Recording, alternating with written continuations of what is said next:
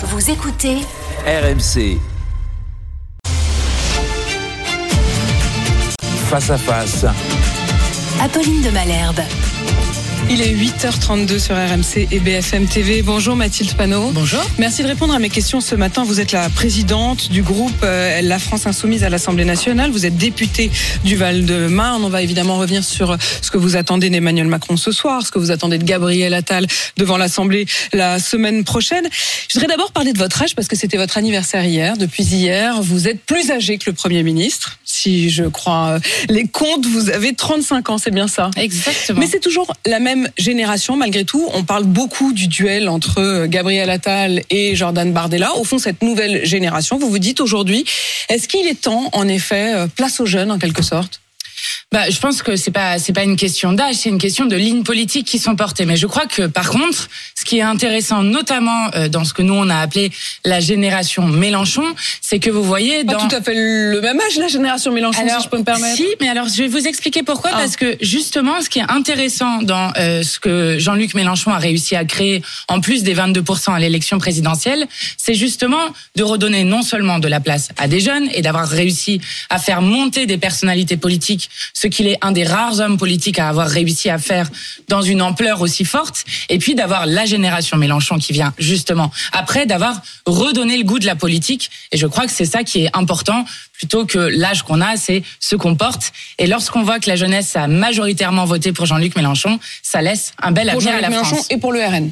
Non, C'est les pour deux nous, mouvements. 50% pour euh, Jean-Luc Mélenchon. Mais c'est deux mouvements qui ont beaucoup attiré les jeunes, vous, vous en conviendrez. Beaucoup moins pour le Rassemblement national que pour nous. Est-ce que vous vous dites pas d'ailleurs que c'est très bien de faire monter les jeunes, mais qu'à un moment, il faut peut-être aussi laisser la place Bah c'est ce que c'est ce qui c'est ce qui est fait. Regardez dans notre mouvement, vous avez par exemple moi qui suis présidente de groupe, vous avez Manon Aubry qui est présidente euh, coprésidente du groupe euh, de la gauche euh, au niveau euh, du, du Parlement européen. Vous avez le coordinateur de notre mouvement qui lui aussi euh, euh, a une trentaine d'années. Donc euh, c'est ce qui est fait dans notre mouvement. Mais il n'est pas encore quand même beaucoup présent, euh, Jean-Luc Mélenchon? Ah bah, j'espère qu'il sera présent encore longtemps. Jean-Luc Mélenchon, c'est celui qui a redonné le goût de la victoire euh, euh, à notre mouvement politique et à, et à l'histoire longue que nous portons euh, dans le pays grâce justement au fait qu'il reste un point d'appui et quand on voit ce qui s'est passé notamment avec la loi immigration, heureusement qu'il reste encore une force organisée dans ce pays pour contrer l'extrême droite et la Macronie. Manon Aubry qui a 34 ans, si je ne m'abuse, donc le même âge Ça doit être ça, je sais pas exactement, que, le, mais- que le Premier ministre. Mathilde euh, Euh, Amélie Oudéa Castéra, la toute nouvelle ministre de l'Éducation euh, nationale, affirme qu'elle n'a pas menti quand elle parlait du paquet d'heures non remplacé comme étant l'une des justifications qui a fait qu'elle a mis ses enfants dans une école privée, qu'elle les a retirés de l'école euh, publique. Voilà ce que dit l'entourage de la ministre. La ministre n'a pas menti, non, c'est la maman, 15 ans après, qui s'appuie sur le souvenir et le ressenti de cette période que cette période lui a laissé, le ressenti, dit-on maintenant, au lieu de parler du paquet d'heures. Est-ce que vous est-ce que vous comprenez que dans son souvenir, euh, les choses se soient peut-être un peu embrumées? Non, alors bon, déjà il y a, un premier problème, c'est le mépris insupportable pour les personnels de l'éducation, c'est-à-dire celles et ceux qui font vivre l'école de la République euh, euh, au quotidien. Le problème principal n'est pas le choix personnel que fait la ministre, même si on peut discuter du fait qu'elle mette ses enfants dans l'école peut-être la plus réactionnaire du pays en termes d'établissement privé. Mais le problème n'est pas un choix personnel. Le problème, c'est d'abîmer l'école de la République pour justifier un choix personnel. Donc, qu'elle ait menti ou pas menti Je rappelle juste des faits. Les faits, c'est notamment des études qui montrent que les enseignants sont moins absents en moyenne que le reste des fonctionnaires et même moins absents en moyenne que les salariés du privé. Première chose. Deuxième chose, l'autre fait. Qu'est-ce qui explique les 15 millions d'heures qui sont perdues chaque année avec des enfants qui se retrouvent parfois sans cours de français, sans cours de maths pendant plusieurs mois au collège? Euh, Eh bien, qu'est-ce qui explique ça? C'est les suppressions de postes. Et c'est donc le bilan notamment d'Emmanuel Macron, puisque 9000 postes ont été supprimés dans les collèges et dans les lycées euh, depuis 2017, avec dans le projet de loi de finances 2024 2600 postes supplémentaires qui sont supprimés En fait, ce que majoritairement vous dans le public. dire, c'est que en justifiant par les paquets d'heures non remplacés le fait d'avoir mis ses enfants dans l'école privée, elle elle disait combien l'école ne s'était pas améliorée. C'est ça que vous voulez Ah bah, c'est- dire elle- elle La pointe- responsabilité, elle, Elle n'est pointe pas. aussi le bilan d'Emmanuel Macron, c'est une évidence. Mais je vais vous dire pourquoi c'est indécent. C'est indécent non seulement parce qu'on a appris que donc on parlait de quelques mois en maternelle, première des choses. Six Deuxième mois chose, en première section on parle d'un son d'un- fils aîné. Exactement. On parle d'un établissement qui est dans le sixième arrondissement de Paris. Et je vous rappelle ce qui était issu d'un rapport sénatorial qu'il faut toujours avoir en tête. C'est que l'école la moins bien dotée de Paris est mieux dotée que l'école la mieux dotée de Seine-Saint-Denis. Donc en plus, on parle d'écoles qui sont ultra privilégiées, si je peux prendre euh, cette expression. Donc, ce qu'il faut, c'est reconstruire l'école de la République face au manque de moyens qui a été organisé par Emmanuel Macron. Et je crois que Madame Oudéa Castera ne peut plus rester à ce poste vu euh, les propos qu'elle a qu'elle a tenus et le mépris envers les personnels qui appellent d'ailleurs à manifester le 25 janvier et le 1er février. Et nous serons avec eux dans la rue. Vous estimez qu'elle ne peut plus rester. Vous appelez à la démission d'Amélie euh, Oudéa Castéra. Écoutez, je pense que quand on, encore une fois, quand on abîme l'école publique pour justifier un choix personnel, alors qu'on est soi-même responsable des 10 millions d'élèves qui sont dans l'école publique, des personnels qui y sont et du bilan qui a été fait euh, depuis maintenant des années, qui, qui conduit comme à l'hôpital public à un effondrement de l'école publique, je crois qu'il est euh, impossible que cette ministre reste, vu le manque de confiance qu'il y a notamment avec les syndicats. On l'a vu encore Elle hier. se rendra euh, d'ailleurs euh, ce matin à la fameuse école, la petite école euh, publique dans laquelle son enfant avait été en maternelle. Elle sera, ça s'appelle l'école Littré. C'est en effet, comme vous le disiez, dans le 6e arrondissement de Paris. Elle y sera ce matin. Elle dit avoir échangé avec l'ancienne institutrice euh, de, son enfant, s'être excusée, qu'elle se serait excusée d'ailleurs mutuellement. C'est ce que dit le- l'entourage de, de la ministre. Vous dites, le problème, c'est pas le choix personnel qu'elle a fait, quoique.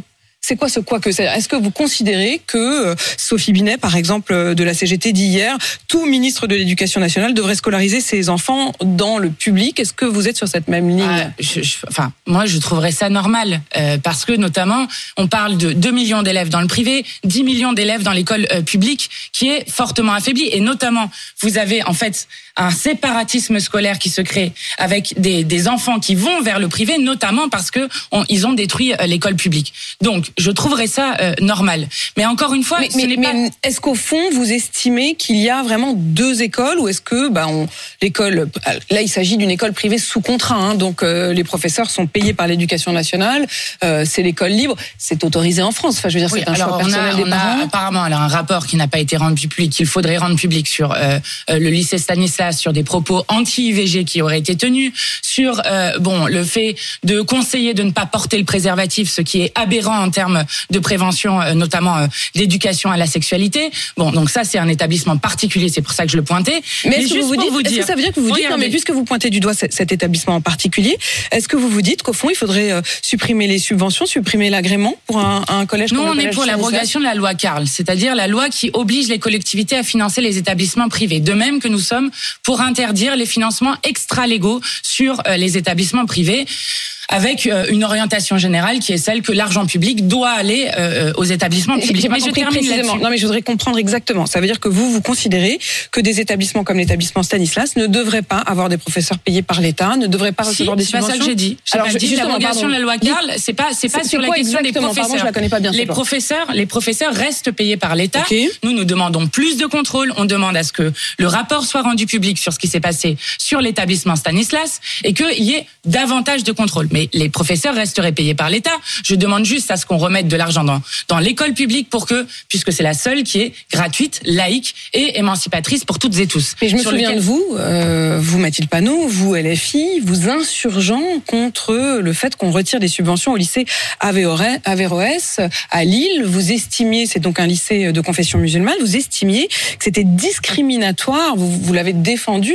Euh, Comme- je comme le pas président, pourquoi vous exemple. défendriez l'un et que vous accableriez l'autre. Comme le président du département qui est les Républicains. Je vais vous expliquer pourquoi. C'est ce que nous demandons, c'est plus de contrôle. Je trouve normal que le lycée Averroès soit contrôlé.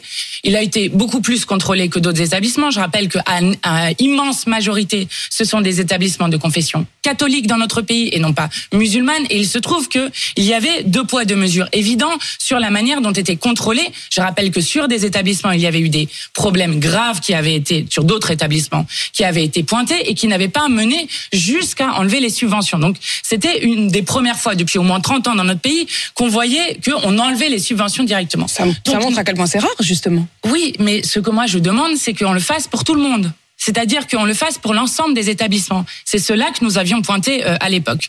Je vais vous expliquer le problème principal que nous avons. Dans le projet de loi de finances 2024, vous avez 9 milliards d'euros qui reviennent aux établissements privés, c'est-à-dire une augmentation de 6,7% par rapport à la loi de finances de l'année d'avant. Or, quand vous regardez sur euh, le, les établissements publics, vous n'avez une augmentation que de 4,58% pour le premier degré et de 5,4% pour le second degré. Donc, Ça veut dire il y a plus d'argent vers les établissements alors qu'il y a, privés. Voilà, alors qu'il y a moins d'élèves. Ça, c'est la première chose. Deuxième chose, quand on regarde juste sur Paris, on a fait un calcul. Vous avez des établissements privés sous contrat qui bénéficient de 85 heures hebdomadaires en plus en moyenne, notamment en regardant les effectifs par classe. Donc ça veut dire que dans des lycées où vous avez déjà, ou dans des collèges, dans des établissements dans lesquels vous avez déjà une surreprésentation des classes favorisées et très favorisées qui représentent 55% des effectifs, vous vous retrouvez en plus avec des heures Mais supplémentaires. que vous iriez jusqu'au Donc bout de votre des inégalités euh, de manière encore plus forte. Manon Aubry, que vous évoquiez tout à l'heure, a, a même dit que mettre ses enfants dans un établissement privé, c'était politique. Vous estimez que c'est un choix politique? En gros, euh, on, on mettrait ses enfants dans le privé quand on est de droite, on mettrait les enfants dans, dans, dans le public quand on est de gauche. Enfin, quand Bah, elle dit c'est politique, c'est ça? Je ça crains que malheureusement on n'en soit plus euh, dans cette situation-là. Vous avez euh, dans, dans des lieux très populaires des gens qui se saignent euh, pour pouvoir mettre leur- leurs enfants en école privée, en espérant que dans une école privée il y ait plus d'attention. Je disais il y a plus d'heures, donc forcément ils sont moins par classe, ils ont plus de professeurs disponibles, et donc ils- et en espérant parce que les parents ils espèrent toujours le meilleur pour leurs enfants. Donc la question c'est de savoir pourquoi est-ce qu'on détruit l'école de la République, qui est celle qui permet à toutes et tous de s'émanciper individuellement et de devenir citoyens Voilà, c'est ça la question que nous devons poser de manière prioritaire. Et je vais vous dire si la polémique elle enfle à ce point-là. Ce n'est pas une question d'attaque personnelle, comme le dit la ministre, c'est une question de ras-le-bol, de on n'en peut plus des, des personnels de l'éducation. Je rappelle que, par exemple, les, les assistantes... L'appel à, à la, à la grève et à la manifestation que vous évoquiez pour le 25 janvier et pour le 1er février était déjà lancé d'ailleurs avant, avant Exactement. même la nomination sur la d'Amélie question euh, notamment des salaires parce qu'on parle de l'autorité des professeurs. En 1980, un, un professeur gagnait en moyenne 2,2 SMIC lorsqu'il commençait sa carrière. Aujourd'hui, c'est 1,2 SMIC. Donc, nous demandons des moyens pour l'école publique et qu'on restaure leur autorité en les respectant. Vous avez dit qu'elle devait euh, partir. Est-ce que vous estimez qu'elle doit quitter ce ministère-là ou qu'elle doit quitter le gouvernement tout court? Bah, en tout cas, déjà, ce ministère, ça serait déjà, euh, ça serait déjà un pas qui serait important parce que je ne vois pas comment elle peut continuer à porter un projet politique pour euh, l'école publique. Vous espérez euh, qu'Emmanuel Macron en dise un mot ce soir? Il sera donc en conférence de presse à partir de 20h. Ah bah, je pense qu'il devra répondre à cette question, mais moi je veux quand même dire à Emmanuel Macron que la prochaine fois, il peut faire plus simple. Il peut se nommer lui-même directement Premier ministre. C'est quand même assez incroyable que nous allons peut-être avoir des questions au gouvernement cet après-midi sans qu'il y ait eu de discours de politique générale. Je ne parle même pas du vote de confiance qui se fait dans toutes les démocraties euh, en Europe, où on n'a pas la confiance juste en étant nommé par le monarque présidentiel, mais en se soumettant au vote de confiance de l'Assemblée, qui mène une clarification dans le pays entre qui est dans l'opposition et qui est dans la majorité. c'est assez théorique, ça. Je comprends très bien ce que vous dites et vous avez parfaitement raison du point de vue constitutionnel. Gabriel Attal a répondu à cette question en disant oui, mais bon, j'ai pas la majorité. C'est-à-dire qu'il va pas venir en sachant que de toute façon, il va être Eh renversé. bien, justement, c'est le vote de la motion de censure sur la question d'exprimer la défiance des députés qui permettra de savoir qui est dans la majorité et dans l'opposition. Ça, c'est la première chose.